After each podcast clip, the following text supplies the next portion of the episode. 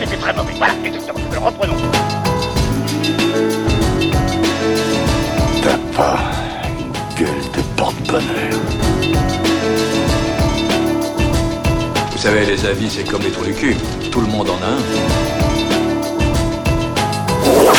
Bienvenue tout le monde à After Eight, épisode 126. After Eight, c'est le talk show qui déconstruit la pop culture. On y parle de tout, ciné, comics, séries, bouquins. Et aujourd'hui, on va parler, c'est une chose maintenant rare, on va parler de MCU. Vous vous souvenez? Cette saga de films, 21 films qui étaient sortis, on est, et depuis, on est sans nouvelles. Euh, alors qu'il y en avait euh, bah, 3 ou 4 qui sortaient par an. Et là, maintenant, plus rien. Et on a par contre deux shows dont on n'a même pas eu le, on n'a même pas pris le temps de parler de WandaVision, donc on va parler euh, non pas d'une série mais de deux séries puisqu'on va parler de WandaVision et de Falcon et Bucky, Falcon et Winter Soldier comme on l'appelle. Et euh, bah, du coup on s'est dit on va se réunir à trois puisque Stéphane Boulet et Benji sont réunis. Hello les gars, comment ça va? Vas-y Stéphane, je te laisse, euh, je te laisse. Ah, euh, ah ouais, je- non, je voulais pas te griller la priorité. Hein. Franchement, Bon, c'est ton alors. émission. Alors je hein. l'apprends. Dans ce cas-là, je l'apprends. Euh, alors petit corrigé avant qu'on se fasse tomber dessus, Daniel. C'est le, il y a 23 films dans le- 23, dans le, MCU. excu- excuse-moi. Mais, mais, mais en effet, tu as raison, ça faisait bien longtemps puisque Spider-Man Far From Home, il est sorti en juin 2019, donc ça fait presque deux ans, quoi. C'est quand même assez Ouais. fou. hein. Presque deux ans sans film du MCU, alors qu'il y a eu des années, on s'en est tapé trois, euh, limite quatre, donc, euh, donc ouais, c'était assez fou, peut-être pas quatre, mais en tout cas, euh, trois, c'est arrivé, ça c'est sûr. Donc ouais. euh, Encore une fois, une émission bien préparée. On s'est bien fait un conducteur de ce qu'on allait, Oui, oui. dire. Ah oui, je suis pas du tout sur Wikipédia en train de vérifier là, si tu veux. Euh, Alors moi, non, non, mais moi non, YOLO. mais euh, mais tu as raison là coup sur coup on a eu droit à deux séries euh, consécutives euh, donc euh, avec très peu d'espace entre les deux et puis euh, il y en a une autre qui arrive juste après quand euh, quand Falcon et Winter Soldier sera terminé donc euh, donc voilà bah oui c'est c'est Marvel qui continue de d'étendre son son univers Et, euh, et on s'est concerté avant le- l'émission et on s'est dit mais attends euh, de- qu'est-ce que t'as fait cette semaine? Alors Stéphane il va pas nous redire encore une fois sa haine de Jean-Michel Blanquer et euh, de tout ce qui est en train de lui arriver et tout ça parce que ça il le fait dans Super Cinéma. et on s'est tellement bien concerté que Stéphane il a même pas regardé hein, Falcon et Winter Soldier lui lui il va parler que de WandaVision C'est vrai, mais, mais, mais, mais c'est comme pour Justice League, on y, on y revient toujours. J'ai pas besoin de regarder pour savoir. Voilà. Oui, tu vas faire, t'as vu le trailer là, tu vas regarder le trailer pendant qu'on parle et tu Exactement, vas dire voilà. J'ai vu le trailer et puis euh, je m'y je m'y connais très très bien. Euh, Voilà, le capitaine Haddock, tout en ça. moustache voilà, en moustache numérique tout ça Et on, en se concertant euh, en fait, pour faire cette émission, on s'est rendu compte que notre actu, c'est tous les trois, et ça c'est rare quand même. On a un point commun japanime, c'est-à-dire on est tous en train de regarder une série, euh, une série japanime, alors que moi ça m'était pas arrivé depuis un, un bout de temps. Euh, J'avais commencé à regarder Jojo euh, au moment de la naissance de mon fils, donc ça remonte à plus il y a 15 mois. Et maintenant, ça y est, j'ai bouclé les trois trois premières saisons de Jojo. Et toi, Benji, tu as euh, par qui on va commencer, Benji ou Steph? Oh, pas Benji, puisque t'es sur ta lancée là. Ah bah, voilà, Benji. bon, bah, je vais continuer alors Toi, bah t'es oui, sur quoi?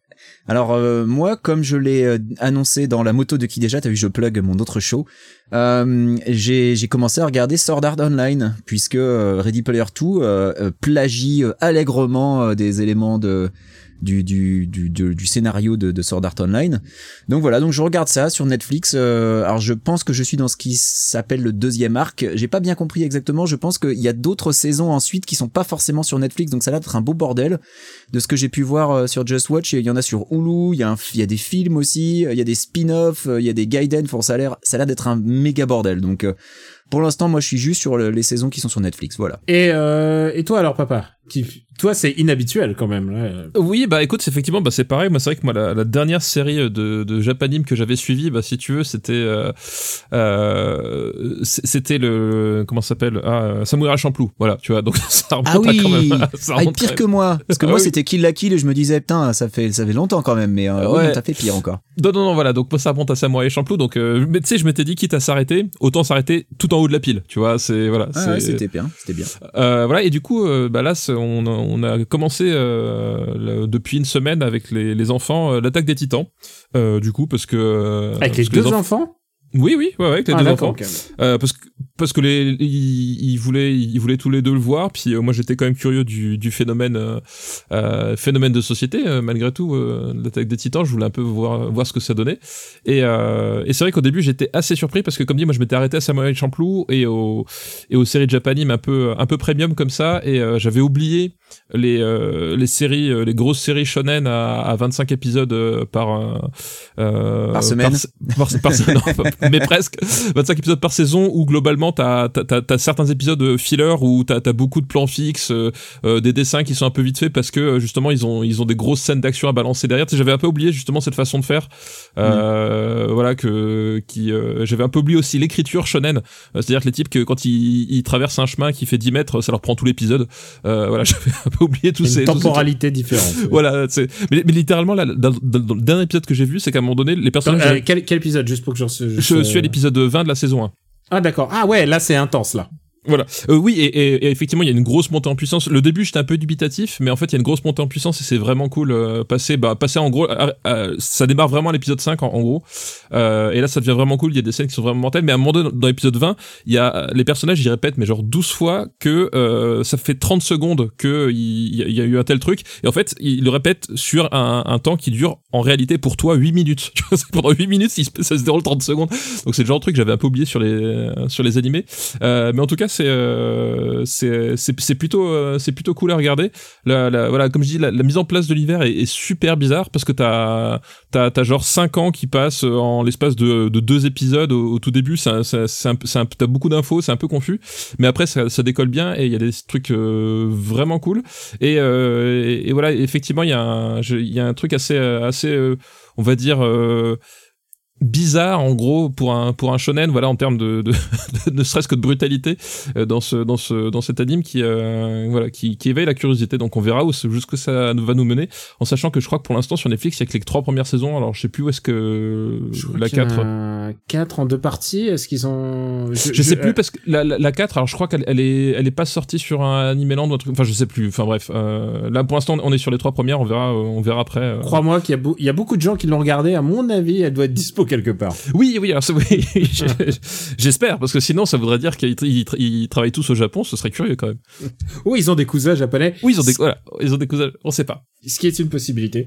Euh, écoute, euh, je, je- la fin, de- je me suis arrêté au début de la deuxième en fait, euh, pour, pour te dire. Mais euh, mais un jour, je rattraperai mon retard, peut-être.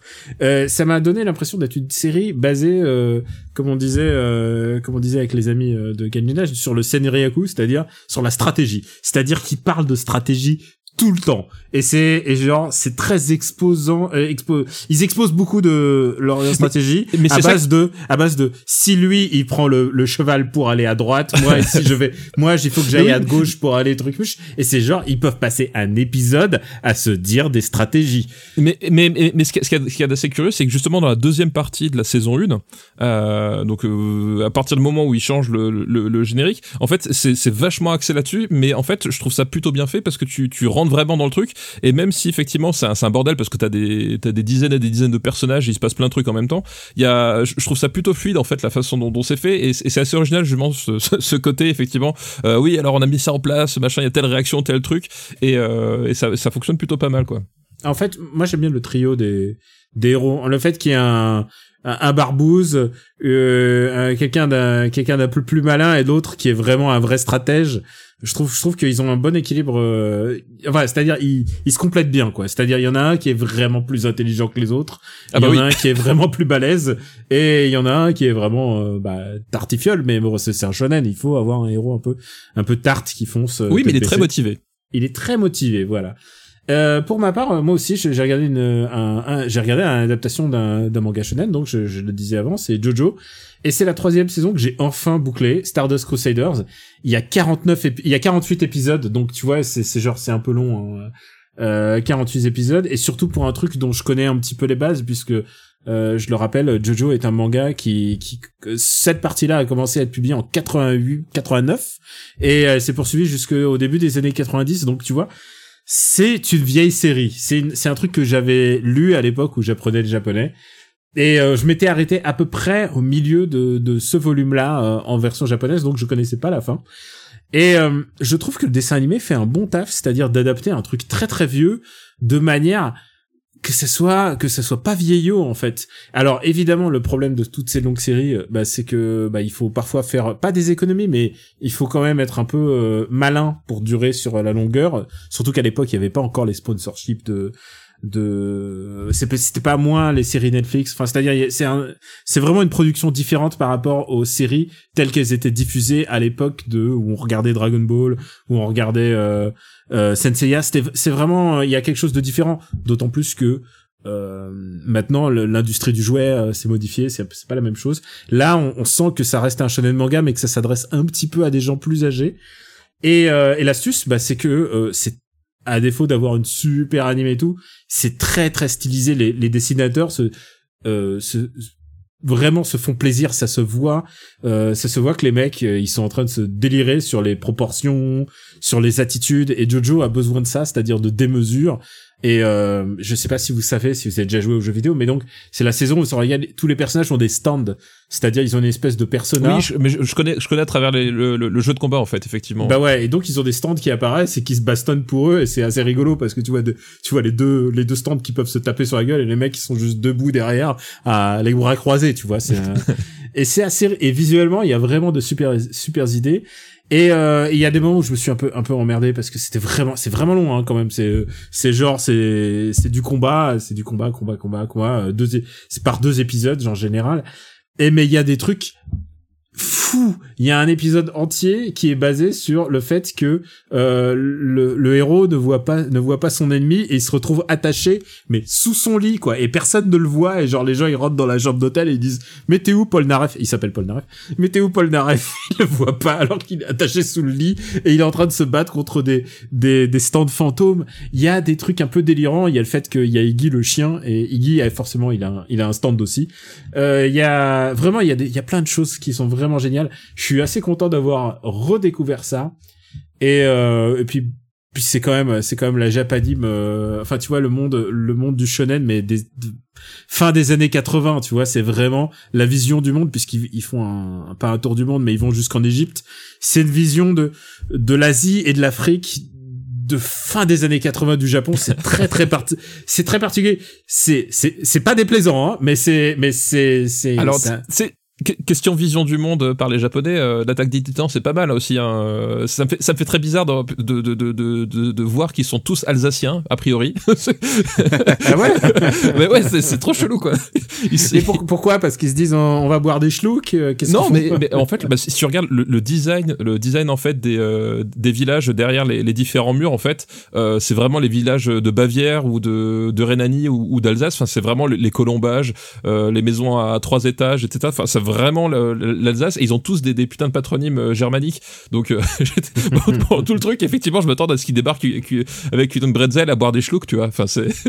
Mais ça veut bizarre. dire que ça veut dire que maintenant tu connais dois connaître bien le le premier générique de de Attack on Titan, ce qui est en, en allemand. Enfin, je crois, je crois que c'est carrément. euh, Ah bah, ma fille, elle le connaît pas. Ma fille connaît par cœur tous les génériques de Attack on Titan. Hein, donc euh, voilà. Donc voilà, je sais avec qui je vais chanter au générique. Euh, j'ai chanté au karaoké avec elle les génériques. Euh, Si toi t'en es pas capable, écoute ta fille. hein, Ta fille le Ouais, sait. elle, elle, elle le fera, exactement. Je vous hais tous au plus haut point. Vous et puis toute votre clique de terroristes. Vous n'êtes qu'un sale gang d'assassins de bas étage, des putains d'enfoirés qui font chier la terre entière. Donc si vous voulez vous adresser à moi, essayez plutôt de causer à mes burnes. C'est un des événements télé de, de cette année. Alors ça fait bizarre de parler du MCU en télé parce que on a eu, déjà eu des séries euh, à peu près Marvel, mais là on est vraiment au cœur du MCU. C'est des séries produites sur Disney+. Je parle bien entendu de WandaVision et euh, bah, de Falcon et Winter Soldier. Deux séries qui ont pris un peu le public euh, par surprise. Et alors je voulais savoir les, les gars, est-ce que vous avez été un peu surpris? On va commencer par WandaVision. On va d'abord euh, rester euh, rester pas flou mais on va d'abord pas en surface exactement. Et ensuite on va on va rentrer dans le cœur du sujet en en, sp- en spoilerant à fond les à fond les ballons. Bah Stéphane est-ce que toi que- comment t'as trouvé WandaVision Donc ouais, euh, WandaVision, donc pour euh, rappeler vaguement le, concept à ceux qui qui ont pas forcément suivi, donc euh, c'est une série donc euh, qui suit les deux personnages de, des Avengers, Wanda et Vision. Vision étant étant pour la dernière fois qu'on l'avait vu, c'était il avait été tué par Thanos dans euh, In- euh, Infinity War et euh, WandaVision avait disparu suite au suite au snap Wanda, de Wanda tout court. Oui, pardon. et Wanda, effectivement, décidément. Euh, et Wanda avait disparu suite au snap de euh, de Thanos euh, dans ce même dans ce même film.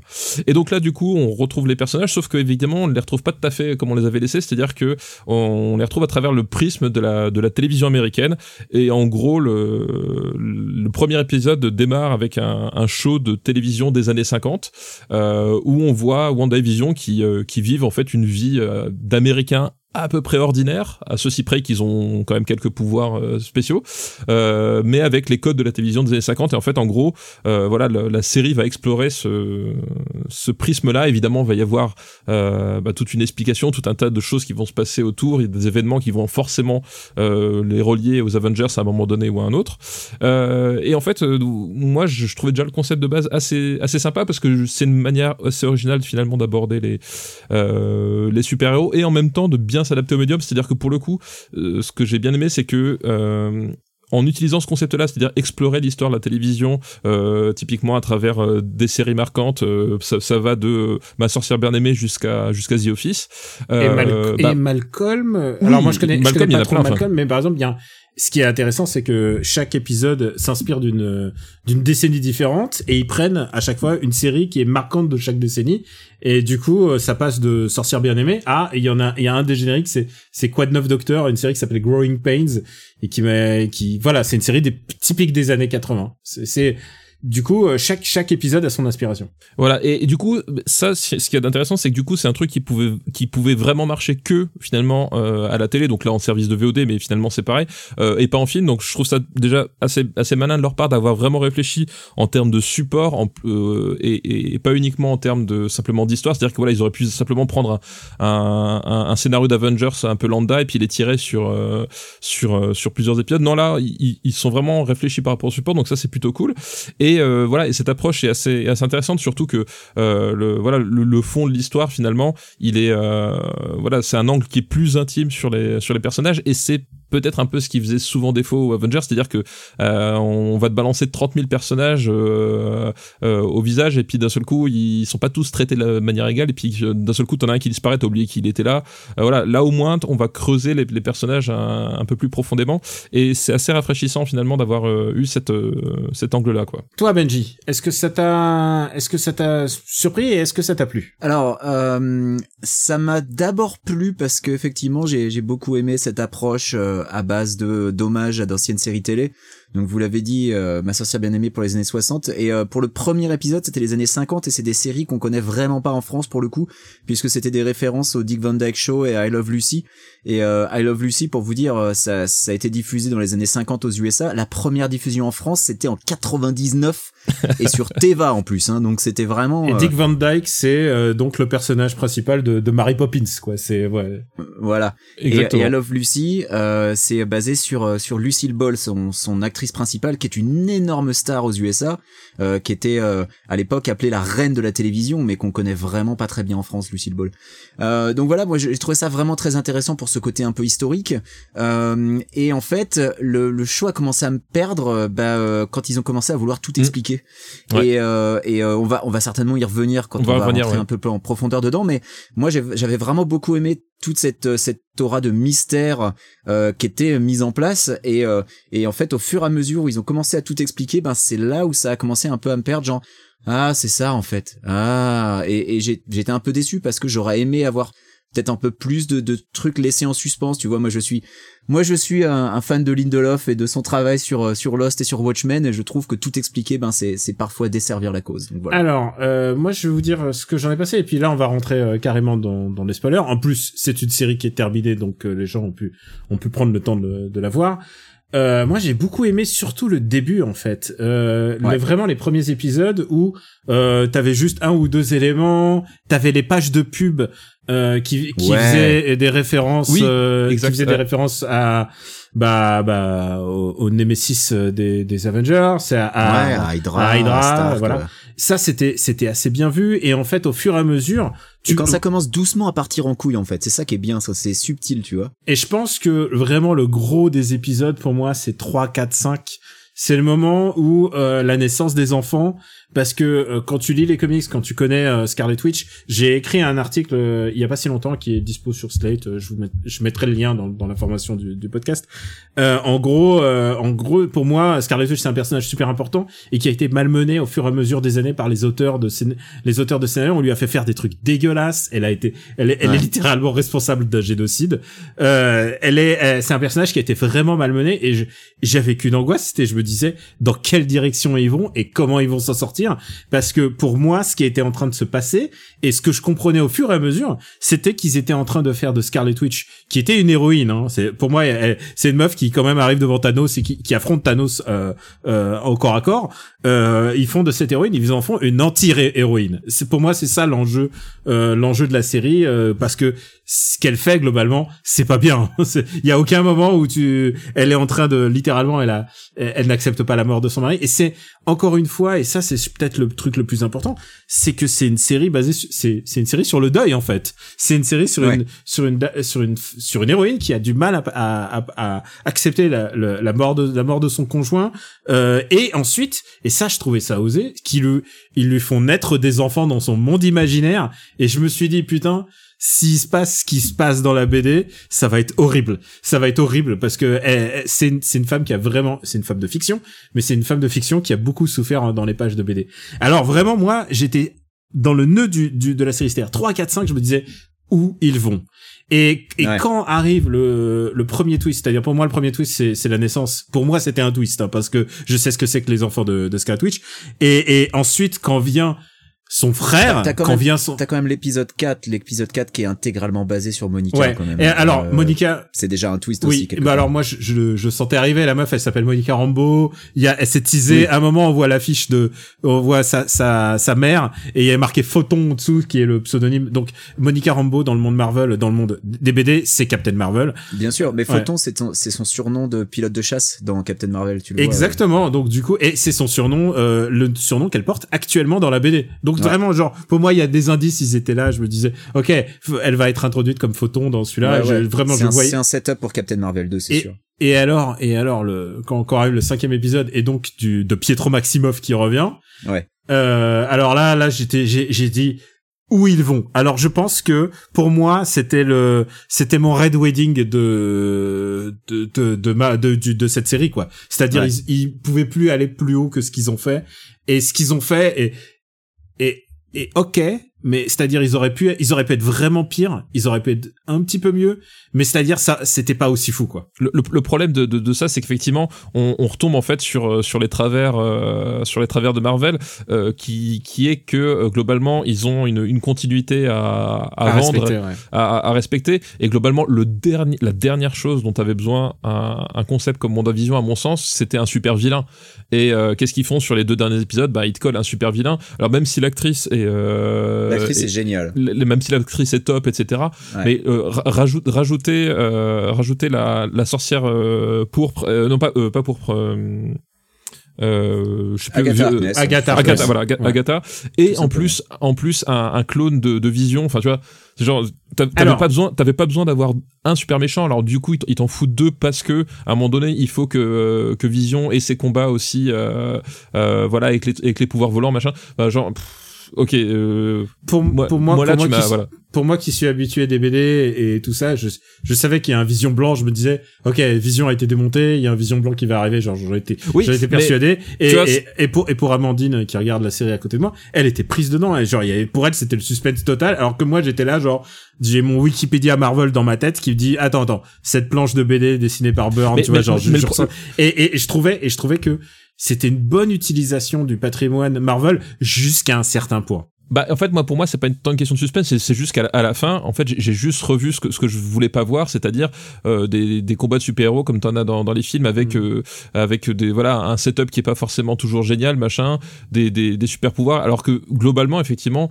euh, tout le passage sur, sur le deuil et sur les choses comme ça, voilà, même le, le fait de faire revenir effectivement son, son frère, moi, je, je trouvais ça vraiment, vraiment intéressant, surtout la façon dont ils l'ont fait, c'est-à-dire que t'as le double clin d'œil, à la fois son frère revient et à la fois c'est l'acteur de X-Men Qui incarne son ça frère. ça scié complètement. Quand j'ai vu ça, j'ai fait, j'ai fait, c'est pas possible. Qu'est-ce qu'ils font quoi? Et, et moi, moi, j'ai, moi, j'ai trouvé ça vraiment, vraiment drôle en soi, quoi.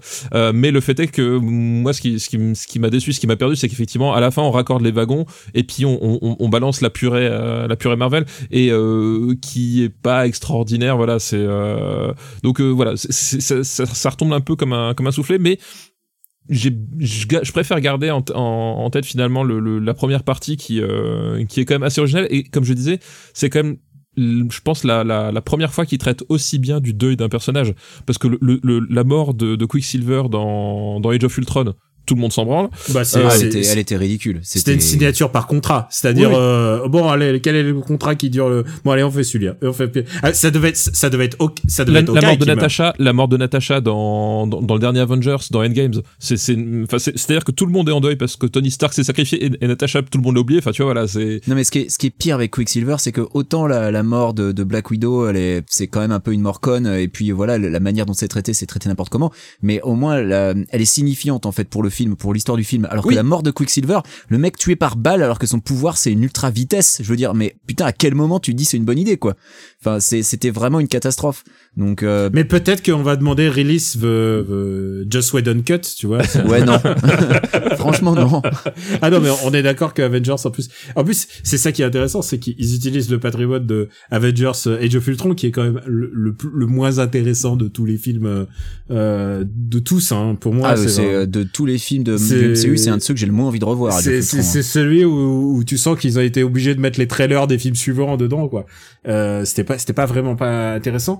Mais euh, moi, je suis comme toi, papa. C'est-à-dire que je veux garder un peu cette idée de cette série qui est quand même une méta-série sur la, sur le, le, le patrimoine télévisuel américain. Et en même temps, et ça, ça parlait pas à moi, mais à, mais à, à Madame, c'est que euh, c'est aussi une méta-série sur quand même, c'est une sœur Olsen qui est en train de jouer dans un Oui, bah oui, euh, qui est sûr. en train de jouer dans un sitcom alors que ses deux propres sœurs euh, Mary-Kate et Ashley elles-mêmes jouaient dans Full House donc euh, la fête à la maison la fête à la maison tout et il ouais. y a énormément de clins d'œil là-dessus et de références là-dessus. Et Ah si ouais. tu t'intéresses à, à la à la vie quand même de cette comédienne euh, de de Olsen, euh, c'est quand même un arc de carrière assez intéressant. Euh, sa sa manière, sa relation par rapport à ses sœurs, c'est quand même quelque chose qui est qui peut te toucher et qui est intéressant. Il y a plein. En fait, je trouve que la série est plus intéressante à analyser que peut-être qu'à qu'à regarder jusqu'au bout. ah mais fait. il y a, Euh, non mais il y a plein de trucs Ah il y a bah, plein de trucs surtout effectivement jusqu'au ouais. bout, ouais. Ouais. Parce que les épisodes 8 et 9, voilà, c'est c'est vraiment le problème. L'épisode 8, c'est l'épisode explicatif. Genre, alors, tous les trucs que vous avez vus juste avant, on va tout vous expliquer par le détail. C'était vraiment horrible. Et l'épisode 9, bah, c'est de la, c'est de la baston en bouillie de CGI euh, avec la moitié qui est ratée en plus. Donc c'était vraiment, Non, alors nul, quoi. honnêtement, je trouve que euh, par rapport euh, aux moyens qu'ils ont eu, c'est-à-dire et aussi euh, euh, tournage, j'imagine en période de confinement et tout ça, je trouve que c'est plutôt pas mal en Alors fait. c'est vrai, c'est vrai que je suis un peu, je suis très critique parce que euh, je Parce critique que- par rapport au MCU en fait. Parce que c'est vrai que c'est injuste parce que, là on n'est pas sur une série CW quoi, on est Ouais. sur autre chose, on est sur un autre niveau de qualité de production effectivement. Mais le truc c'est que, enfin c'était pas beau quoi. Et pour moi, et pour moi, les CGI, c'est pas que euh, que la baston, mais c'est aussi la représentation. C'est-à-dire, pour moi, toutes les, les séquences en noir et blanc aussi, elles sont CGI à fond. Ah oui Et- non mais euh, et- même, et le- la tronche de vision hein, c'est du CGI. Hein. Et je trouve que la direction artistique globalement est vraiment, il y a quelque chose de vraiment très intéressant parce que honnêtement, euh, c'est c'est une une série qui s'inspire pas tant de vision de justement la, ban- la bande dessinée de Tom King, Quasi pas du tout en fait j'ai trouvé. sauf de son aspect visuel qui est une espèce de vision de euh, du, du marasme de la banlieue pavillonnaire un peu angoissante américaine. Et ça, je trouvais ça intéressant. Mm. Euh, maintenant, je vais vous dire tous les deux, est-ce que alors moi, je suis, mettons, mettons, j'ai le budget euh, Disney je suis un pont de chez Disney. Moi, si je mets une série en route, moi, je mets une série avec Kat Dennings et Randall Park. Et je, et je fais X-Files Avec chelou. eux deux ouais bah oui et évidemment. X-Files chelou dans le monde de Marvel. Voilà, c'est ça cette série que j'ai envie. Évidemment ouais. voilà. Franchement, ils, ils étaient super. Ils étaient super tous les deux. Ils avaient une très bonne alchimie. Euh, franchement, je, veux- je veux les voir encore. Le pire c'est qu'une série euh, X-Files dans le monde du MCU ils ont essayé de le faire avec Agents of Shield et ça marchait pas du tout hein, donc. euh, Ouais, je crois que ouais. Mais après, Agents of Shield, euh, c'est aussi parce qu'il y avait, euh, il y avait le, enfin, elle était, je trouvais que la, la série était un peu désincarnée. Tu, le- tu connais mieux que moi parce que t'as été jusqu'au bout. Tu es, tu fais partie des 10 dans le monde à être allé jusqu'au bout. Sache que je ne suis pas allé jusqu'au bout encore, Daniel. Je Ah me- il y a un moment où j'ai lâché l'affaire, il y avait trop de Inhumans et j'en pouvais plus des Inhumans, quoi. Honnêtement, honnêtement, je pense que WandaVision et, euh, et, tu- et j'ai plus apprécié le visionnage de WandaVision que de beaucoup de films Marvel en fait, Euh, parce qu'au moins il y avait quelque Ah chose, ouais. il y a quelque chose d'altant, il y avait des pics narratifs. Bah, de toute façon, j'ai envie de dire, c'est un, peu c'était toujours. bien joué, c'était bien joué. C'est un peu toujours la même histoire, c'est que les, les, les films Marvel les plus les plus intéressants finalement, c'est ceux qui qui qui euh, ne se plient pas complètement au canevas de films super-héros et, et s'en éloignent. Enfin, tu prends tu prends Ant-Man qui est un film de de de, de, de braquage, tu prends euh, Winter Soldier qui est un qui est plus proche du film d'espionnage que que d'autres choses. Euh, tu prends Iron Man 3 qui se qui se moque du, de- des codes du film de, de super-héros, etc. Enfin, voilà, beaucoup des meilleurs films du MCU finalement, c'est ceux qui qui sont légèrement décalés par rapport à, à la formule habituelle. Et les pires, ben tu tu prends c'est l'Iron Man 2, c'est les euh, c'est les euh, Age of Ultron où euh, Bah, où ils ceux sont qui sont là pour introduire les, les films suivants. en Voilà, fait, quoi. C'est ça le et, problème. euh, et, et là, c'est- et là, ça, c'est qu'à un moment donné, ils, ils ont des personnages, ils ont, ils ont aussi l'assurance en fait, et c'est c'est aussi ça un peu le, le paradoxe euh, finalement du MCU, c'est qu'ils ont l'assurance que des gens vont regarder WandaVision même s'ils ont aucune idée de ce que c'est, parce que c'est dans le MCU. Donc, et, et, et ils l'utilisent pour faire un truc un peu, un peu décalé, un peu original, qui va pas forcément au bout de son idée, qui est pas aussi euh, voilà au- aussi accompli qu'il qu'il aurait pu être. Euh, mais euh, voilà, c'est ils ont et je pense que c'est là aussi c'est quand ils sortent un peu de la formule que euh, qu'ils peuvent avoir des trucs intéressants parce qu'il y, a- il y a plein de choses à creuser sur ces personnages et sur le, le rapport euh, qu'ils ont entre eux, puis même par rapport euh, bah, aux humains normaux. Effectivement, le, le personnage de Kate Dennings par exemple quoi. Le personnage de Kat Dennings et, et je trouve que euh, Teyona Paris dans le rôle de, de Monica Rambeau est géniale. Elle est Franchement, super, ouais. elle est, Ouais. elle est. Oui, vrai. J'ai envie de voir un truc sur elle. Je sais pas comment ils vont exploiter Sword, euh, donc le la nouvelle, le nouveau shield de cette euh, de bah, de cette nouvelle euh, ère du MCU. Mais en tout cas, j'ai envie j'ai envie de voir ce que ça va donner. Mais ils, ils prennent un risque quand même hein, parce que euh, on a pu voir les réactions sur Twitter ou même sur notre Discord. Il y a des gens qui ont pas du tout adhéré à WandaVision. En fait, il y a des gens qui Ah bien euh, sûr oui, c'est pour c'est qui une forme de c'était risque vraiment hein, bien sûr. trop différent et euh, moi j'ai j'ai vraiment apprécié la prise de risque mais c'est vrai qu'on a on peut avoir l'impression que parce que c'est un projet MCU ça va forcément marcher mais rappelons-nous la série Inhumans enfin on essaie de s'en rappeler hein, on préférait l'oublier mais Oui, c'est vrai, c'est vrai. Alors il y a une autre série donc qui a commencé. Euh, Alors Steph, Steph, tu ne l'as pas vu, mais tu nous donneras ton avis après. Exactement. Euh, et c'est justement une mini-série, c'est que six épisodes, et c'est Falcon et Winter Soldier, donc basé sur l'amitié des deux sidekicks. Et encore une fois, c'est une série sur le deuil, puisque c'est deux potes qui, enfin, ils sont pas vraiment potes. ils sont pas vraiment potes en fait c'est deux deux amis d'amis qui se qui sont en- endeuillés de la perte de leur euh, de leur pote.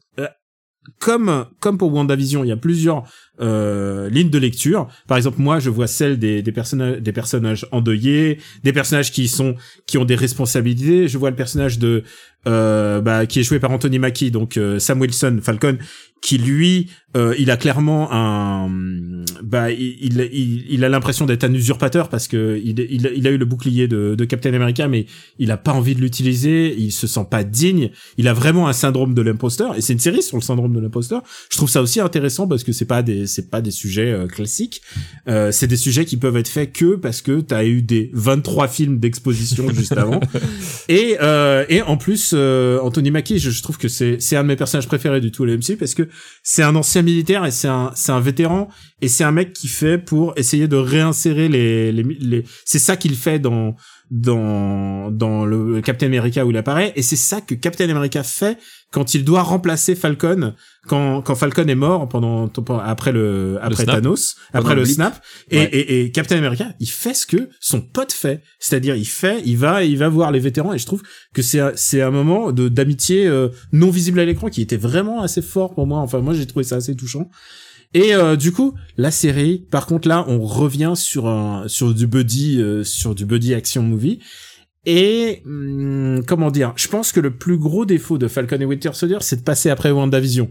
C'est-à-dire que WandaVision, je sais pas si t'es d'accord avec Benji, mais WandaVision a tellement surpris les gens que euh, Falcon et Winter Soldier, on revient sur des euh, euh, sur euh, bah il y a une, sé- une séquence d'action de 15 minutes au, début euh, il y a voilà c'est du terrain presque connu qu'est-ce que t'en penses toi Benji? Bah oui, je suis assez d'accord. Je pense que du point de vue de Marvel, ça, ça se justifie aussi un peu puisque justement, je le disais juste avant, WandaVision, ça a perdu des gens. Mais pour Marvel, il, y a un moyen pour eux de dire, eh, euh, si vous avez pas forcément accroché à WandaVision, bah regardez Falcon Winter Soldier, c'est c'est peut-être plus votre truc en fait. Tu vois, c'est plus un retour en terrain connu. Euh, après, euh, pour de la série télé, là aussi, tu parles de la séquence du début, elle est quand même assez assez impressionnante pour de la série télé. Même- Incroyable, incroyable. C'est, c'est du quasi jamais vu, c'est quasiment une séquence d'action de film. Euh, je pense que d'ailleurs c'est un des principaux money shots de toute la série parce qu'il y aura jamais une autre séquence d'action pareille. Peut-être dans le dernier épisode, on verra. hein. Pour l'instant, on est qu'à quatre épisodes diffusés, mais euh, des, des scènes d'action comme ça, il y en a plus dans les épisodes qui suivent. Donc je pense qu'une grosse partie du pognon est partie là.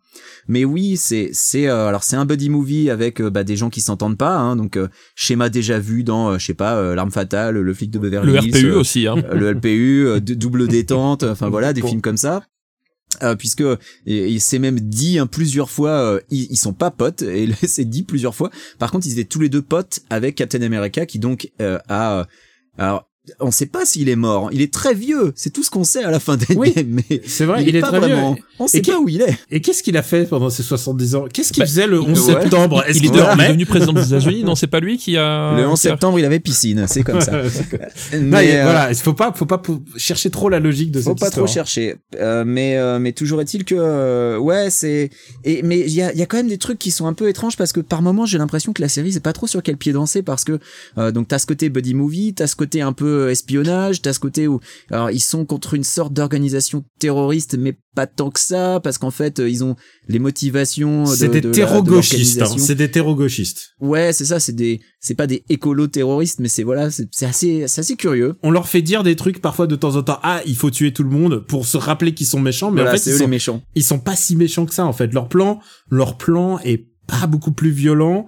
Euh, et pas moins justifié que celui euh, de euh, Michael B. Jordan dans, dans Black Panther. C'est-à-dire, bah, bah, disons que l'idée est bonne, mais la, la- les moyens employés, euh, voilà, c'est pas, tu vois, les- la fin justifie pas forcément les moyens, quoi. Voilà, exactement. Et, mais c'est une série quand même intéressante parce que t'as quand même dans, dans, notamment dans ce quatrième épisode, t'as tout ce passage où t'as le Baron Zemo qui dit des trucs et là t'es, il a pas tort. Hein.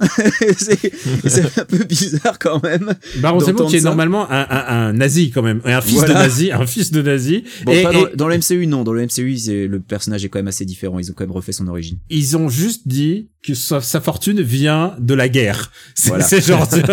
Ah, il est suisse alors, c'est ça? Les, bon, on sait non, pas. il est, voilà. il est Sokovian. Il est Sokovian. Et mais, techniquement, euh, il est Sokovien. hein. Ses, Hmm. ses motivations, c'est la destruction de Sokovie euh, qu'il impute aux, aux Avengers, techniquement. Donc, euh, il a, il a une- un truc un peu, euh, un peu n'importe quoi, mais vu qu'il est joué par Daniel Brühl, l'acteur est tellement super. et Daniel Brühl, tu le vois danser, tu vois danser cette piste de danse. Tu vois, c'est pas mon Zemo. Je comprends que c'est pas mon Zemo.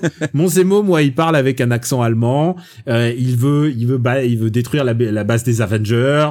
Il se réunit avec des gens qui détestent les Avengers. C'est c'est Cobra Commander, mais avec un accent allemand, ton Zemo. Voilà, c'est exactement ça. Il a des plans, il fait des plans farfelus, il veut envoyer la base dans l'espace, tu vois, c'est des trucs un peu comme ça. Là, il est beaucoup plus terre à terre. Et euh, ce qui est assez intéressant, c'est que tu le vois avoir des, tu, tu le vois faire des choses de la vie de tous les jours que euh, que Sam Wilson ou euh, que Bucky ne font pas, c'est-à-dire parler à des gens, parler à des enfants. Et tu te dis ah, euh, ils savent pas faire, alors que lui, il a l'air de savoir faire, il maîtrise un peu la vie en société. Euh, je trouve que pour c'est une série qui a le budget d'un d'un film Marvel en fait et je trouve que ça rend assez bien en fait visuellement. Euh, moi je vais te dire un truc euh, Benji, je trouve qu'il y a deux personnages qui vraiment sont plus intéressants même encore. Je suis presque déçu par le traitement de de Anthony Mackie parce qu'il y avait vraiment euh, il y a vraiment beaucoup à faire sur euh, sur le racisme inhérent euh, dont il est victime. Euh, il y a une séquence assez incroyable où il va dans le premier épisode et il se dit bah je suis un Avengers, je vais quand même pouvoir négocier un emprunt à la banque. Ouais. et, et, et, et quand bien même on lui et c'est c'est très suggéré mais que euh, en fait c'est c'est que c'est qu'il est noir et que ils viennent de régions pauvres et que euh, même si t'es Avengers on lui fait bah alors tu gagnais cher euh, tu gagnais bien pour les Avengers? Il dit bah non on n'était pas payé. Ça j'ai du mal à le croire. J'ai du mal à croire que Tony Stark il donnait pas un petit peu c'est dans l'épisode 2 où c'est même plus suggéré en fait, où t'as les flics qui les arrêtent et qui limite euh, laissent, laissent circuler Mm. Bucky qui est quand même techniquement un criminel mais qui demande ses papiers à Falcon quoi. Enfin, oui oui c'est euh, je pense qu'ils auraient pu faire encore plus plus attention je trouve que la souffrance de Bucky euh, notamment les séquences chez le psy qui sont qui sont filmées je trouve qu'il y a un traitement assez intéressant de de la manière dont ils sont filmés avec des la caméra qui est qui est très zoomée sur son Très visage proche, ouais. ouais, ouais. et euh, je trouve qu'il y a un de côté intimiste et tu sens sa souffrance. Moi, il y a un truc, j'ai du mal à, j'ai du mal à encaisser au bout de quatre épisodes. C'est le fait qu'il se sente coupable d'un truc où il était vraiment hypnotisé. C'est un truc constant dans le monde Marvel. C'est ils sont hypnotisés, mais ils se sentent coupables du mal qu'ils ont fait pendant qu'ils étaient hypnotisés. Bah écoute, Et- t'as jamais été hypnotisé, Ouais, commis c'est ça. des crimes, on verra bien comment tu réagirais. Hein. Ouais, ouais, je sais T'as jamais enregistré un épisode de Super Cine Battle sous hypnose et après tu regrettes le classement de la ligne verte? Eh Ben tu vois, c'est un peu pareil. Voilà. Alors et donc euh, pour moi les deux les deux personnages qui qui s'en qui s'en sortent donc c'est le personnage donc de Bah Zemo évidemment. de mais je l'entendais dans les nouveaux c'est Carly euh, Ah oui. Carly donc qui est la Flag Smasher donc qui est la méchante mais en même temps qui a des mobiles intéressants euh, qui est qui est plutôt euh, qui est plutôt un personnage euh, intéressant en fait Ouais. et euh, le personnage de John Walker et alors John Walker Ah moi oui. j'adore John Walker dans la BD John Walker c'est le mec que l'État américain choisit pour faire Captain America à la place de Captain America quand il y a un problème ça existe dans la BD et à chaque fois ça a mal tourné évidemment évidemment parce qu'ils mettent un mec qui veut en trop en faire ou un Bah, mec on va, qui on va qui- peut-être commencer à spoiler. Ça tourne mal. bah, évidemment que ça tourne mal. Et alors là, il y a un truc qui me tue à chaque fois que je vois cet acteur et il le tient sur son visage. Wyatt Russell, c'est le fils de Kurt Russell. Et, Bah oui. et, et tu vois, et ça se voit sur son visage et il a le visage pour être Captain America de remplacement. Il a vraiment ça. Il a ça en lui et je trouve que il le joue de manière, il a pas grand chose à faire parce qu'on lui donne pas énormément de matos, mais je trouve que il s'en sort vraiment très très bien. On parle d'un- d'une série quand même qui devrait être regardée par les enfants. Il y a un vrai problème avec moi, c'est que il tue des gens en fait, ces super-héros. Euh, que Falcon dans le premier épisode, il tue, il tue 5-6 personnes. Et alors certes, c'est une opération militaire, Mais, mais, moi j'ai les gens aiment et- les héros qui tuent des, des gens. Hein, et, sache puis, le- et puis j'ai voilà, du mal, que ce j'ai soit- du mal. Ouais, Les enfants aiment ça. soit- Que ce soit Captain America ou Falcon ou Bucky ou les autres, ils ont jamais euh, fait de, ils ont jamais, tu vois, ils ont, ils ont jamais eu le même compas moral que Spider-Man ou Batman. Ils ont jamais promis de jamais tuer personne. Enfin, euh, euh, Captain America, c'est un soldat quoi. À la guerre, tu tues, hein. Donc, euh, Et, et, et attention, c'est Même ça, ça gêne Daniel quand on tue des nazis, tu vois, ça il aime pas. Voilà, Mais ça, ça, le dérange. Mais alors, mais attends, si, mais si tu es des nazis, mais même pas, il tue pas de nazis. Il y a pas de nazis dans le MCU. C'est c'est Hydra. Hydra. C'est Hydra. C'est une manière. Ah, tu, tu, tu, tu vois des croix gammées quand même dans le premier. Euh... Ah, tu le les vois, tu les vois très Dans vite le et c'est. premier Captain America, je suis même pas sûr que tu vois Si, une si, vraie si, croix si. gammée. Si, t'en- t'en- t'en vois- t'en vois, je crois, l'espace de deux plans, et en fait, il y a une légende urbaine qui, qui court et qui, qui voudrait qu'en fait, ce soit une erreur de l'accessoiriste qui les a oubliés, parce qu'on lui met pas, de, la- de la consigne de pas les mettre. Parce qu'effectivement, tu vois le logo d'Hydra dans tous les sens parce que Crâne Ouais. C'est Hydra, mais euh, Non, et tu le vois, je sais plus, sur un ou deux plans, t'as, t'as, t'as genre à un moment donné une croix gammée sur un, sur un uniforme, un truc comme ça. euh. d'accord. Mais en tout cas, c'est pas sur les jouets pour les enfants. Bizarrement, j'ai vu. Mais en tout cas, t'as raison sur Wyatt Russell. Il, il se donne à fond, le pauvre, euh, euh, tout en sachant qu'il joue un personnage que tout le monde va haïr en fait. Et il, il est détesté par les deux héros. Il est détesté par le public et Dès à la, la fin. première image où tu le vois, tu le détestes. c'est ça qui est génial. Il le, il le joue tellement bien. Tu vois sa gueule, tu fais, c'est qui lui? C'est incroyable. Euh, donc, donc c'est une série dont évidemment je regarde avec euh, avec un œil intéressé parce que surtout j'ai envie de voir euh, comment ils vont retomber sur leurs pieds. Évidemment, comme dans WandaVision, ils ont installé les deux personnages des enfants et tu te dis que euh, en fait ils préparent la, la future génération comme ils ont préparé Monica Rambeau. Euh, et là, en l'occurrence, euh, ils évoquent à un moment le le Captain America originel, donc celui euh, celui qui a eu qui a eu le sérum de de super soldat avant Steve Rogers. Donc je me demande comment ils vont faire pour euh, pour euh, pour amener une fin une fin correcte et honorable. À mon Mm. avis, Sam Wilson, il va prendre le bouclier, il va pas se faire prier, il va devenir le le, Oui, le- D'ici, d'ici la fin, Sam récupère le bouclier. c'est sûr. Sam, Sam récupère le bouclier, il va devenir le Captain America qu'on connaît dans la BD, c'est-à-dire avec un uniforme de Captain America, mais mais en mode Falcon. Ouais. Euh, je pense que c'est, euh, je pense que ça va être ça. Le seul truc, Oh, c'est, c'est sûr à 99%. Enfin, franchement, je les vois pas faire autre chose, quoi. Hmm. Donc, euh, donc voilà, c'est intéressant pour euh, en tant que structure par rapport au MCU de ce qu'ils vont faire. Moi, ce qui m'intéresse, c'est qu'est-ce qu'ils vont faire pour Loki. Et là, à la- je me tourne vers papa. Est-ce que Loki, tu vas regarder? Bah, Loki, alors je, je vais, euh, je vais regarder euh, bah, par curiosité parce que du coup, effectivement, le, le, le principe de la, de la série a l'air euh, assez décalé aussi puisque euh, Ouais, je pense Euh, qu'on re- on repart sur du décalé avec Loki. a, a- a priori, ça, ça, voilà, l'idée c'est qu'il euh, il, il est en, il est en, il est en prison, c'est ça? Et C'est un autre, c'est un autre Loki. Voilà, et, euh, et du coup, il y a, y a une sorte d'univers parallèle, et ça a l'air assez euh, d'inspiration euh, Terry Gilliam. Euh, donc, euh, je serais curieux de voir ce que. Déjà, j'adore Tom Hiddles- Hiddleston. euh, je trouve que c'est un, c'est un, c'est un super acteur qui, qui mériterait vraiment de euh, de- de- d'avoir son un, un gros film à lui. Donc, euh, Bah, je- Kong voilà. Skull Island Oui, putain, ouais, c'est vrai. Non, mais c'est vrai. il a- Tu sais quoi? Il a l'air de bien s'amuser à le jouer, franchement. et, C'est euh, quoi? Je pense Et quoi? ouais. Les, les comédiens, les comédiens principaux de tous les, de toutes ces séries, ils ont l'air d'être contents d'avoir été rappelés par Marvel. hein. non, non, et, et voilà, et je, et je pense que voilà. et, Surtout euh, Sharon Van Camp. Je pense qu'elle, elle est vraiment contente. Tu m'étonnes. Et euh, Donc, qui joue Sharon, Car- chez Sharon Carter. Voilà. Ouais. Et euh, donc oui, je disais oui. euh, et, et le voilà le- le- l'angle euh, l'angle un peu étrange, un peu Terry Gilliam, euh, un, un peu euh, un, peu- un peu surréaliste qui a l'air de se dégager de la, la bande annonce. pourquoi pas En tout cas, je suis curieux quoi. Et euh, pour expliquer euh, de quoi va parler Loki, bah, c'est que dans Endgame, il y a un paradoxe temporel.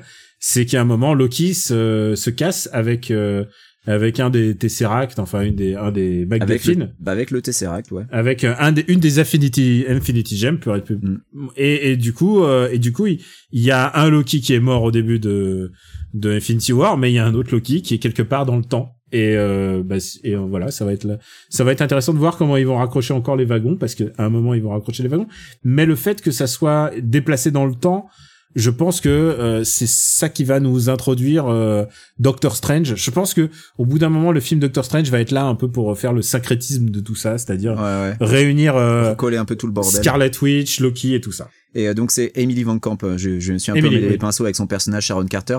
Euh, Il y, a, y a un truc qui a été introduit euh, dans Falcon et Winter Soldier, Daniel, qu'on n'a pas mentionné et qui est assez important dans l'univers des comics. C'est Madripoor. Ah, alors tu- écoute, j'en ai fait un Fred, euh, un Fred euh, amoureux sur. euh, Qu'est-ce qu'est-ce que t'as pensé de ce Madripoor où il y a quasiment pas un seul asiatique? Alors, il y a, c'est un Madripoor sans, Asie- sans Asie, mais aussi, euh, alors dans le Madripoor original, il y avait, il y avait plus d'asiatiques que normalement, mais bon, il y avait quand même beaucoup, beaucoup de. C'est De- c'est de censé méchants. être plus ou moins Singapour, quoi. Donc il y a C'est, censé être le mélange de Hong Kong, Singapour, Macao et Voilà. euh, et, l'Indo- et l'Indonésie. Située dans le sud-est asiatique, c'est une île dans laquelle les méchants et les gentils et, les gens qui veulent se faire oublier, et c'est dans le, dans le monde de Ma- Marvel original, c'est un endroit où il y a des, des baraputes, enfin voilà, c'est un truc mal famé, des baraputes, j'entends comme on les mettait en image dans les années 80 dans les comics Marvel. Et, euh, et alors, ce Madripoor là, bon, c'est sûr, il n'y a pas un papier qui traîne, quoi. Il y a, Il y pas a beaucoup jeu- de néons. Alors c'est voilà. Là tu reconnais Singapour, il y a pas un papier qui traîne. Il y a beaucoup de néons, donc tu reconnais un peu Hong Kong.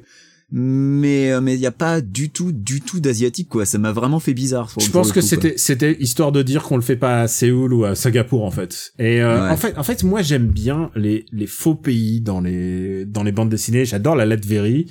Euh, j'attends que la Latverie arrive dans le MCU. Euh, j'adore euh, mais mais j'adore la Sildavie dans dans Tintin, tu vois. J'adore j'adore les faux pays qui sont là pour ou les fausses villes qui sont là pour nous rappeler qu'il existe une ville parallèle mais il y a Metropolis et Gotham City qui sont des équivalents à chaque fois. Euh, maintenant, c'est pas le Madripoor. Tu sais quoi? Le truc avec ces avec ces personnages de BD et plus généralement avec ces histoires et euh, et on en parlait justement avec Justice League, c'est que j'ai appris à me distancer de de ce que c'était dans la BD originale et de ce que c'est aujourd'hui et je regarde le produit final j'accepte le fait qu'ils ils vont dans des directions différentes tant qu'ils restent à peu près réalistes et cohérents par rapport au au personnage de base tu vois je suis Ouais. voilà, ça reste qu'un, ça reste qu'un- qu'une ville, quoi. Euh, moi, tant qu'il se gourre pas sur Doctor Doom, tout va bien. hein. oui bah on, on verra bien.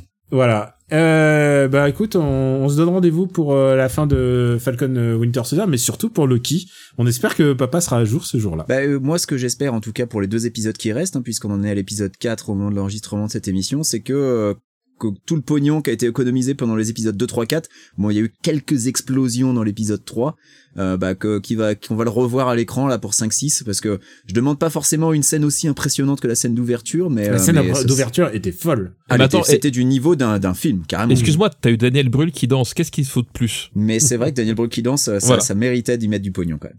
Voilà, je pense que rien que pour ça, euh, voilà. moi, En tout cas, je pense que tout Internet est au courant que Daniel Brühl danse. C'est Ah, mais un seul attends, truc que il y j'ai a, vu il y a le compte Mec, il y a- officiel, y a- y a le compte de la série qui a posté une version de 10 heures, je crois, donc, euh, ou de 1 heure, je sais plus, mais en tout cas, ils ont posté une version longue. Euh, on passe à nos recos. Tu peux le faire sur une note différente, hein, genre tu vois, euh, chanter. On passe à nos recos Voilà, tu vois J'ai invoqué l'esprit de Max.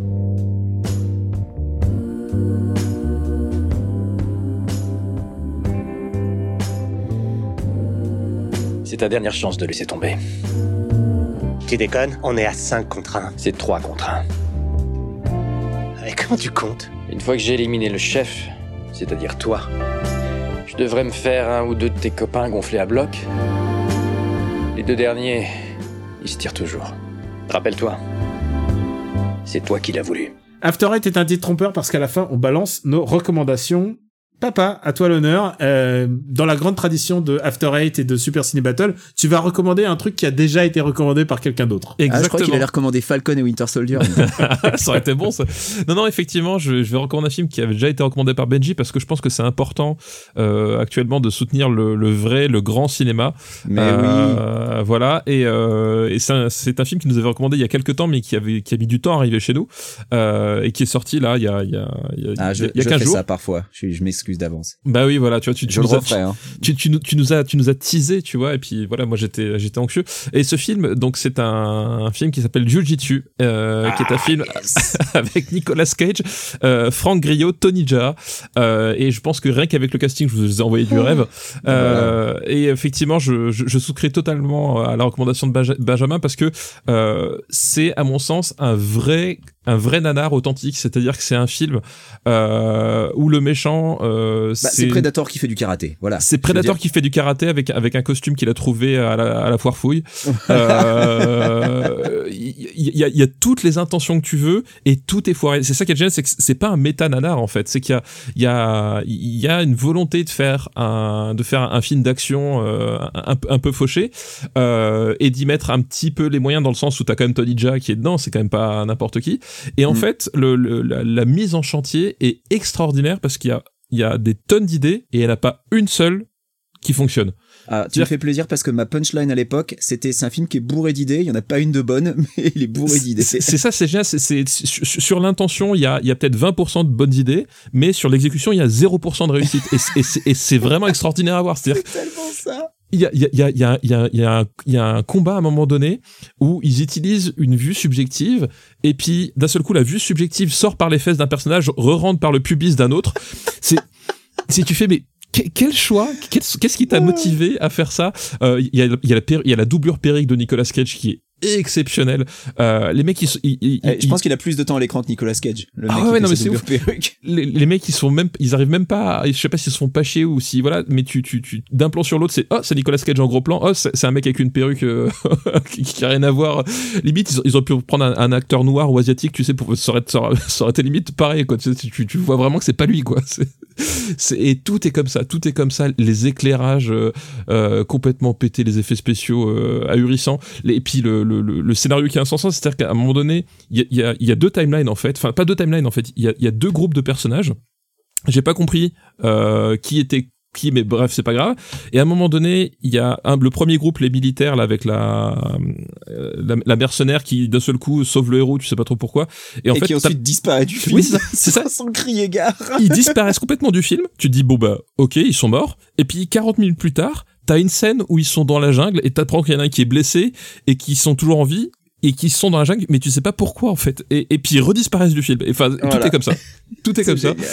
Euh, et voilà. Et, et ça, à mon avis, enfin, c'est, si vous êtes en manque de vrais nanars, si voilà, si vous avez marre des, des méta nanars ou euh, ou des films qui sont vraiment trop mauvais, là, ça- c'est un vrai. Enfin, moi, ça m'a fait rire du début à la fin tellement c'est pété quoi. Et euh, ça faisait longtemps que j'avais pas eu cette sensation-là et je suis content d'avoir regardé du Ah, bah, tu me fais bien plaisir et c'est vrai que c'est c'est hilarant du début à la fin, vraiment. Et Benji, toi aussi, c'est le moment de recommander quelque chose qui a déjà été recommandé peut-être. Et voilà, moi aussi, dans la grande tradition, je vais recommander euh, un comic book que Daniel a déjà mais il y a recommandé. longtemps, il y a longtemps, mais Il y euh, a assez longtemps et, euh, et en fait je l'avais euh, je l'avais acheté euh, quasi immédiatement après ta reco mais j'ai mis super longtemps à le est-ce que lire. c'était une reco ou c'était même le sujet de l'épisode On parlait pas non, des BD c'était une reco, je D'accord. Je suis à peu près sûr que c'était une reco. Euh, et donc c'est euh, Superman's pal Jimmy Olsen. Euh, et, euh, et pourquoi euh, j'ai immédiatement acheté le truc, c'est quand tu as dit que c'était écrit par Matt Fraction, bah évidemment euh, moi ça a touché mon petit cœur d'amoureux de comics de Matt Fraction, puisque voilà on le rappelle, Matt Fraction c'est le mec qui a réinventé Hawkeye dans cette fantastique série euh, qui était mise en image par euh, David Aja. Ah oui, Aha, super, super David série. Aha.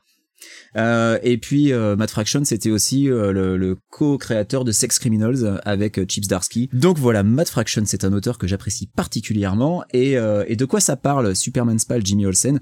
Eh bien donc c'est une BD centrée sur Jimmy Olsen. Vous savez, ce personnage qui dans Batman v Superman Dawn of Justice se fait flinguer pour attirer Superman parce qu'il est de la CIA.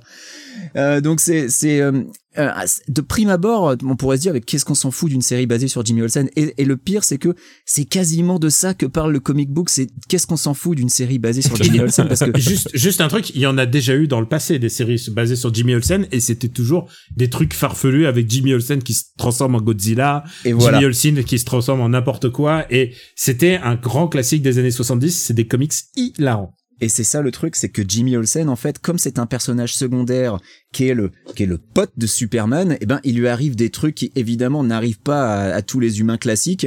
Et euh, que ce soit en rapport ou pas avec Superman, c'est toujours complètement débile. Et, et c'est ça que que j'ai trouvé absolument génial, c'est que il dans se son transforme écriture, beaucoup, il se transforme. il se transforme beaucoup dans son écriture, dans sa construction, dans, dans le reste de son cast.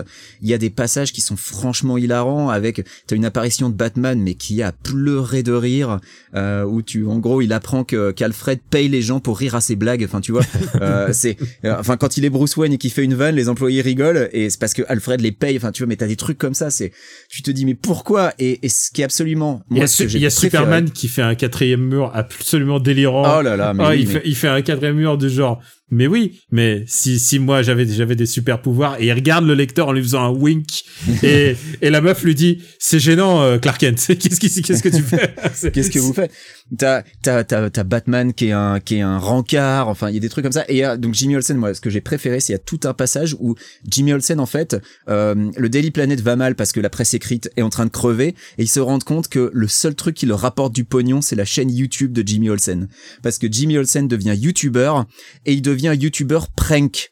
Et donc, il fait des blagues, et une de ces blagues, c'est d'envoyer des gens maquillés en Joker à Gotham City, euh, genre euh, envahir, euh, envahir une boulangerie et tout. Et il fait alors combien de Jokers on va pouvoir envoyer dans cette boulangerie avant que Batman arrive? Et, et, et il vole un pneu d'une Batmobile. Enfin, il fait des trucs complètement cons et c'est hilarant. Et, et voilà, moi j'ai trouvé ça vraiment drôle. Et alors, le, le titre, c'est euh, Who Killed Jimmy Olsen? Parce que oui, à un moment, il y a un, il y a un, coup il y a un coup Voilà. Donc je, ne- je ne vais pas en dire plus, mais il y a un whodunit, il y a une vraie enquête derrière, et ça devient super intéressant parce que ça part sur euh, une histoire euh, de métropolis. Ça m'a un peu rappelé la cour des hiboux, tu vois, qui explorait euh, l'histoire de Gotham City, sauf que là c'est à Métropolis, donc dans un contexte différent. Et non, c'est vraiment, vraiment super.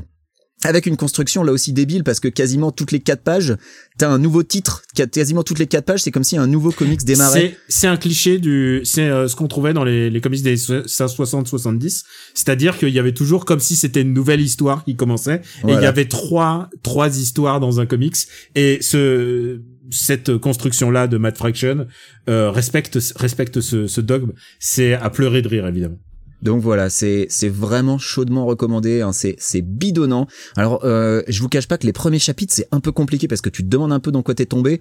Mais à partir du moment où t'arrives au euh, Jimmy Olsen YouTuber qui est le qui est la seule source de revenus du Daily Planet et donc la raison pour laquelle il est pas viré, bah, c'est parce qu'il rapporte de l'argent en faisant des conneries.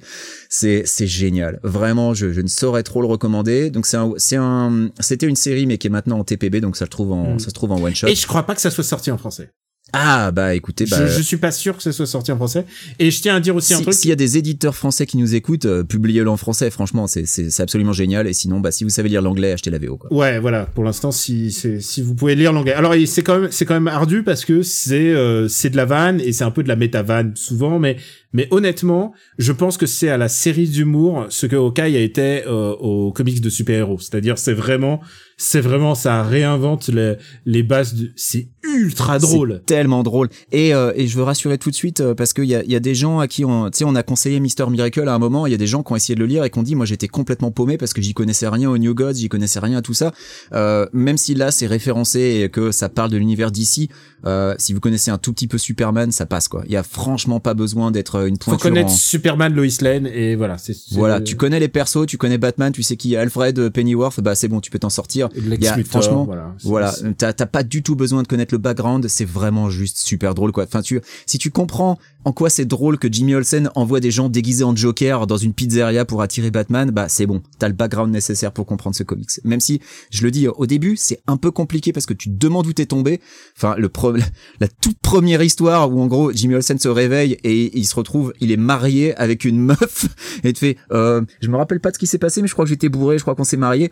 Bon bah voilà, tu sais où t'es quoi. C'est le, dès le premier chapitre, c'est incroyable. Et je tiens à dire aussi euh, le, le dessinateur Steve Lieber il euh, canalise complètement le Silver Edge parce que c'est un comics qui se veut du Silver Edge et euh, c'est euh, c'est le Mazzucchelli de, de l'humour. Hein. Il est vraiment, il est, il a une espèce de ligne claire il m'a rappelé un peu Darwin Cook aussi, pardon. Il est un petit peu Darwin Cook, il est un peu Darlene Claire, il est, il, il, s'inspire d'un dessinateur qui s'appelle Kurt Schaffenberger, qui était un dessinateur des années 60-70, justement. Il, lui qui dessinait Lois Lane pendant des années, il dessinait le comics de Lois Lane, qui est un comics vraiment très bizarre de cette époque-là. Et, euh, et il est vraiment parfait. En fait, voilà, c'est un comics qui analyse les années 60 et 70 et qui en fait un truc d'humour. Et merci d'en avoir reparlé, euh, Benji, parce que ça fait ah bah toujours, non, mais ça fait merci toujours à toi de plaisir. l'avoir recommandé parce que sans toi je serais passé à côté complètement. Ah non, et euh, ça valait le coup parce que je me souvenais même plus d'en avoir parlé. Si tu veux. et, euh, et et bien sûr c'est un, et ça a reçu énormément de prix. Il était dans le top de beaucoup de de Ah, comics de fin d'année, la, la fin, d'année dernière. Et puis euh, bon bah quand à Matt Fraction et Voilà, valeur et sûre, Matt Fraction, toute façon. Steve voilà. Lieber, c'est deux qui deux personnes qui ont gagné des des Eisner Awards, donc euh, c'est des mecs qui maîtrisent. Et euh, bah pour ma part, euh, bah j'écoute, euh, je voulais je voulais recommander un comics et c'est un vieux comics, enfin c'est pas un vieux comics, mais c'est un comics dont que j'ai loupé à l'époque. Et je me suis dit il faut que euh, faut que je le faut que faut que je me rattrape.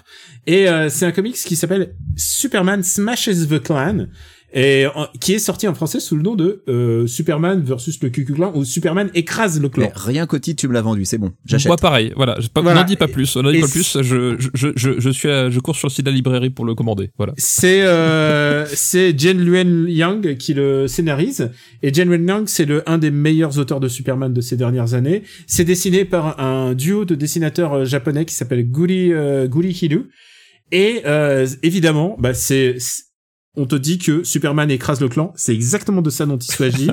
c'est situé dans euh, les an- début des années 40, c'est euh, après la guerre, mais quand même une période un peu houleuse et c'est Superman euh, post-Fleischer, c'est-à-dire il ne vole pas encore, mais il fait des grands bonds. Donc ce qui ajoute un petit peu au côté rétro.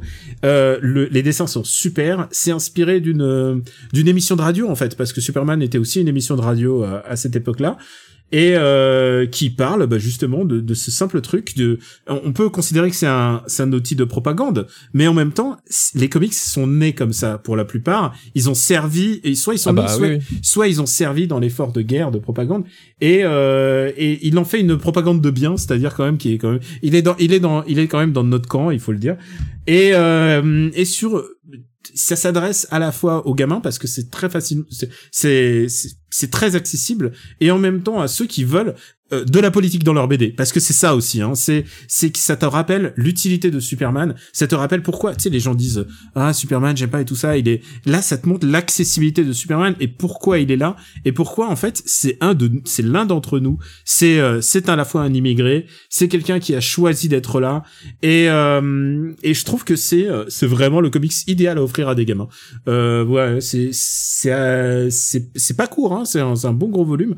Mais mais c'était c'est euh, c'est vraiment euh, réjouissant et c'est super bien dessiné donc voilà ça s'appelle Superman écrase le clan en, en VF et je vous le recommande euh, et je vous le recommande avec avec euh, véhémence et passion voilà Et je vais l'acheter tout à l'heure. bah ouais Smash is the clan en VO si tu veux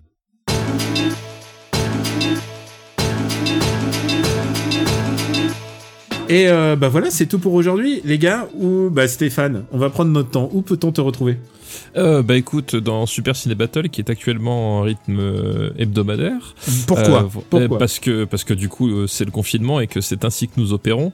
Euh, et nous allons quitter les années 60 avec l'épisode de, de cette semaine pour rejoindre les années 2000. Voilà, à partir de l'épisode de la semaine prochaine. Euh, voilà, dans Rocktogone tous les mois avec euh, Max Besnard. Dans le Growlcast quand on aura le temps d'en refaire un. Euh, et puis et puis voilà, c'est déjà pas mal. Prochainement. On essaye vraiment, on promet. hein. Et par la, par la mastache qui arrive bientôt. Oui, c'est pareil. Voilà, dès qu'on a un moment, euh, on, on se cale, on se cale effectivement par la moustache. Benji, est-ce que où peut-on te retrouver? Eh bien, surtout dans After Eight, évidemment, en ce moment, puisque comme l'a dit euh, papa, faut qu'on arrive à se caler pour un gros cast et c'est pas encore fait, et puis pour un par la moustache, évidemment. Euh, si vous n'avez toujours pas écouté la moto de qui déjà, bon, je peux pas vous en blâmer, hein, en même temps, hein, ça parle d'un truc qui est pas forcément génial, mais si vous aimez bien euh, Sword Art Online, eh ben, vous devriez écouter la moto de qui déjà, parce que ça vous rappellera des souvenirs. T'as t'as bien bossé ton plan com, hein, c'est incroyable. Bah, c'est-à-dire que tout à l'heure, j'ai à peine parlé de Sword Art Online, en fait, techniquement. C'est vrai. Mais, euh, mais voilà, bah, je, je pourrais, je pourrais mettre ce, ce qu'on a dit en off dans les bonus. Euh, mais sinon, oui, bah, sur, sur Twitter, KWYXZ, et puis, euh, et puis, bah, voilà, globalement, hein, c'est, c'est ça, c'est, là où on peut le trouver. Daniel, à toi. Et pour ma part, bah After Eight, Super Ciné Battle, et, euh, et je crois qu'il nous reste encore euh, un épisode de, de MDR avant, avant un petit hiatus, parce qu'évidemment, on attend qu'il y ait d'autres films qui sortent un petit peu. Euh, mais euh, les cinémas vont bientôt vont réouvrir, n'est-ce pas, n'est-ce pas, mes camarades? Euh, Ah, bah, il- les ciné sont, sont réouverts chez moi. Ah, c'est vrai? Bon, bah écoute, c'est Ouais. le bon signe, mais en même temps, J'y vais quand même pas, hein, mais, euh, J'ai entendu dire que euh, la vaccination euh, se porte bien de ton côté. Ah, bah, j'ai mon, j'ai mon deuxième shot euh, ce jeudi. Ouais, euh, alors écoute, nous, c'est pour octobre, novembre, décembre. Mais je pense que Stéphane va être prioritaire vu qu'il est enseignant. Bah, je sais pas, moi, le président. moi, moi- moi, je sais pas, le Quel président, il, a dit cette semaine que c'était indigne que je me fasse vacciner parce que sinon je faisais mourir le- mes grands-parents. Donc bon, si les tu veux. personnes âgées, ouais, voilà. Donc euh, si tu veux, à, à un tel niveau de fils de puterie, moi, je- j'ai fini de m'énerver là. Mhm. Bah oui, oui, en plus, c'est eh, c'est la culpabilité, mec. La culpabilité. Ah oui, non, mais c'est très Spider-Man, hein. Tu vois, c'est exactement dans ces termes que la- le, le- le problème s'est posé. Tu vois, c'est exactement. Je pense que les, les- les enseignants se sont tous levés d'un. On veut faire crever les vieux et on veut notre vaccin. Tu vois, c'est vraiment ça le fond du problème. Vraiment perspicacité jusqu'au bout. Je pense que c'est une série de bons choix. C'est surtout Ah ça. putain, c'est. Bien entendu, euh, je vous retrouve sur ma chaîne Twitch, twitch.tv slash Camille Robotics, où je stream régulièrement en- à mesure que euh, mon fils, euh, bah, je m'en occupe euh, avec sa, avec ma- madame, on s'en occupe en ce moment. Il est, on est coincé à la maison avec lui. On peut rien faire. On peut rien. Il y a juste le parc. On peut juste aller au parc, putain. Et euh, et du coup, bah, s'en occuper. Mais maintenant, ça va être un peu plus simple puisque euh, bah, c'était un peu dur pour les enregistrements, comme tu sais, Stéphane, euh, Super Ciné Battle. Mais cette semaine, normalement, ça va être un peu plus. On va se partager un peu mieux la tâche, donc ça va être un peu plus facile. Et euh, je tiens à ajouter aussi que bah, j'ai écrit des articles pour Slate. Ça faisait euh, presque un an, deux ans que j'ai rien écrit à part euh, des, des- trucs de jeux vidéo. Donc euh, ça m'a fait plaisir un peu de, de dérouiller mes méninges et de proposer autre chose. Donc euh, j'ai écrit un article sur WandaVision et un autre article sur Falcon et Bucky. La première, c'est pour expliquer bah, pourquoi c'est un personnage de fiction qui a été massacré au fur et à mesure par des années et des années de scénaristes qui se sont défoulés. Et euh, le deuxième pour expliquer pourquoi c'est cool cette série euh, basée quand même sur l'amitié, euh, sur, sur une amitié et sur deux personnes qui sont endeuillées. C'est ça qui aussi qui est un peu particulier euh, dans, c'est un peu la toile de fond de Falcon et Bucky. Euh, voilà, voilà, ces deux articles. Et je remercie aussi tous les gens qui donnent sur patreon.com slash RPU. Merci à vous tous. Et puis, je crois qu'on a tout dit. After Eight, vous pouvez le retrouver sur le site after8.fr. Euh, et puis surtout vos applis, les podcasts dédiés, et pas sur les plateformes propriétaires, n'est-ce pas Benji? Tout à fait. Et euh, bah voilà, tout est dit. On vous dit bon courage, quoi que vous fassiez, on est là pour vous accompagner, on n'arrête pas. Et on vous souhaite euh, une très très bonne, euh, je sais pas, journée, soirée, peu importe. Au moment où vous nous écoutez, on vous dit bon courage et on vous embrasse. À bientôt. Ciao. Ciao à tous. Tu veux faire une vibe, Daniel Vas-y, hein. C'est ton moment. Allez, yeah Putain, mais et, et j'ai cru que c'était Bugs Besnard à un moment donné.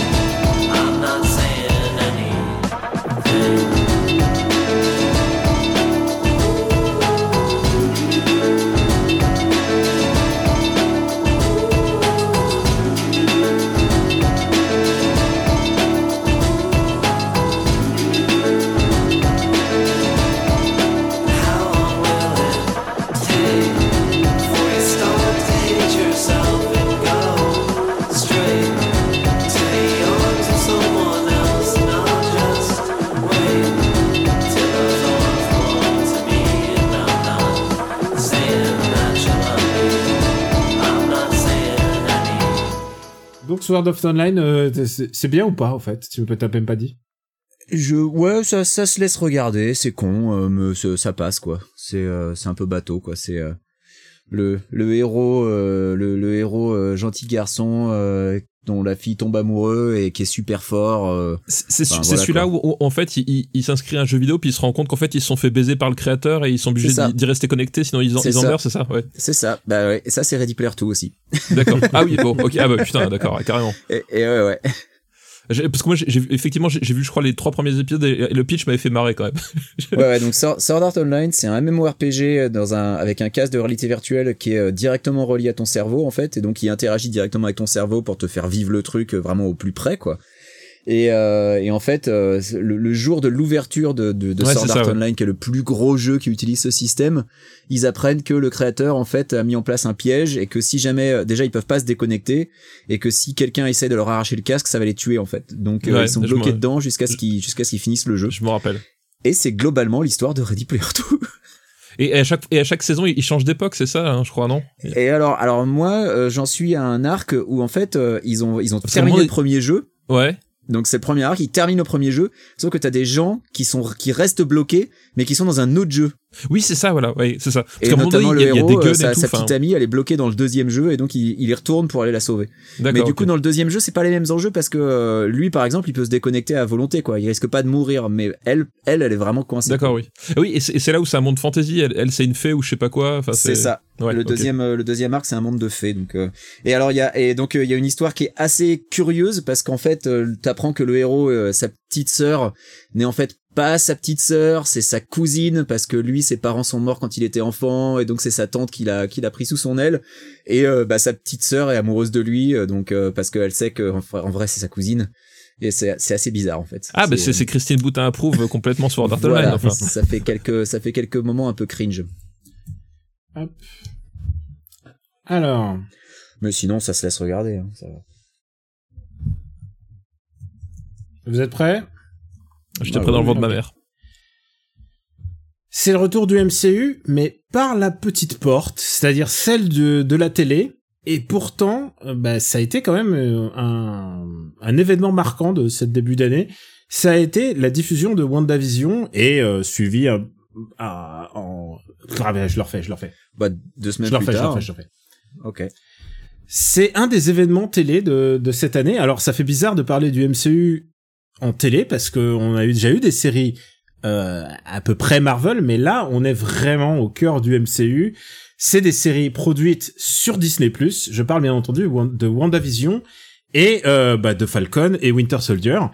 Deux séries qui ont pris un peu le public euh, par surprise. Et alors je voulais savoir les, les gars, est-ce que vous avez été un peu surpris? On va commencer par WandaVision. On va d'abord euh, rester euh, rester f- pas flou mais on va d'abord euh, pas En surface. en surface exactement. Et ensuite on va on va rentrer dans le cœur du sujet en en, sp- en spoilerant à fond les à fond les ballons. Bah Stéphane est-ce que toi t'as que- comment t'as trouvé WandaVision? Bah écoute, euh, WandaVision, donc le, le, le concept pour ceux qui avaient pas vraiment suivi, c'est que... euh, Oh, c'est quoi ça? C'est quoi c'est Siri c'est Siri qui vient de qui vient de se déclencher tout seul Ah, parce que j'ai dit WandaVision, c'est pour Je ça sais- Non, c'est parce que t'as dit Siri télé. j'ai dit Siri Voilà j'ai pourquoi. dit Siri télé et, et il a il a compris Siri voilà Oh là là. ça m'est déjà arrivé hein je tiens à dire Je Euh, sais. donc, euh, donc, je vais reprendre. vas-y Une production.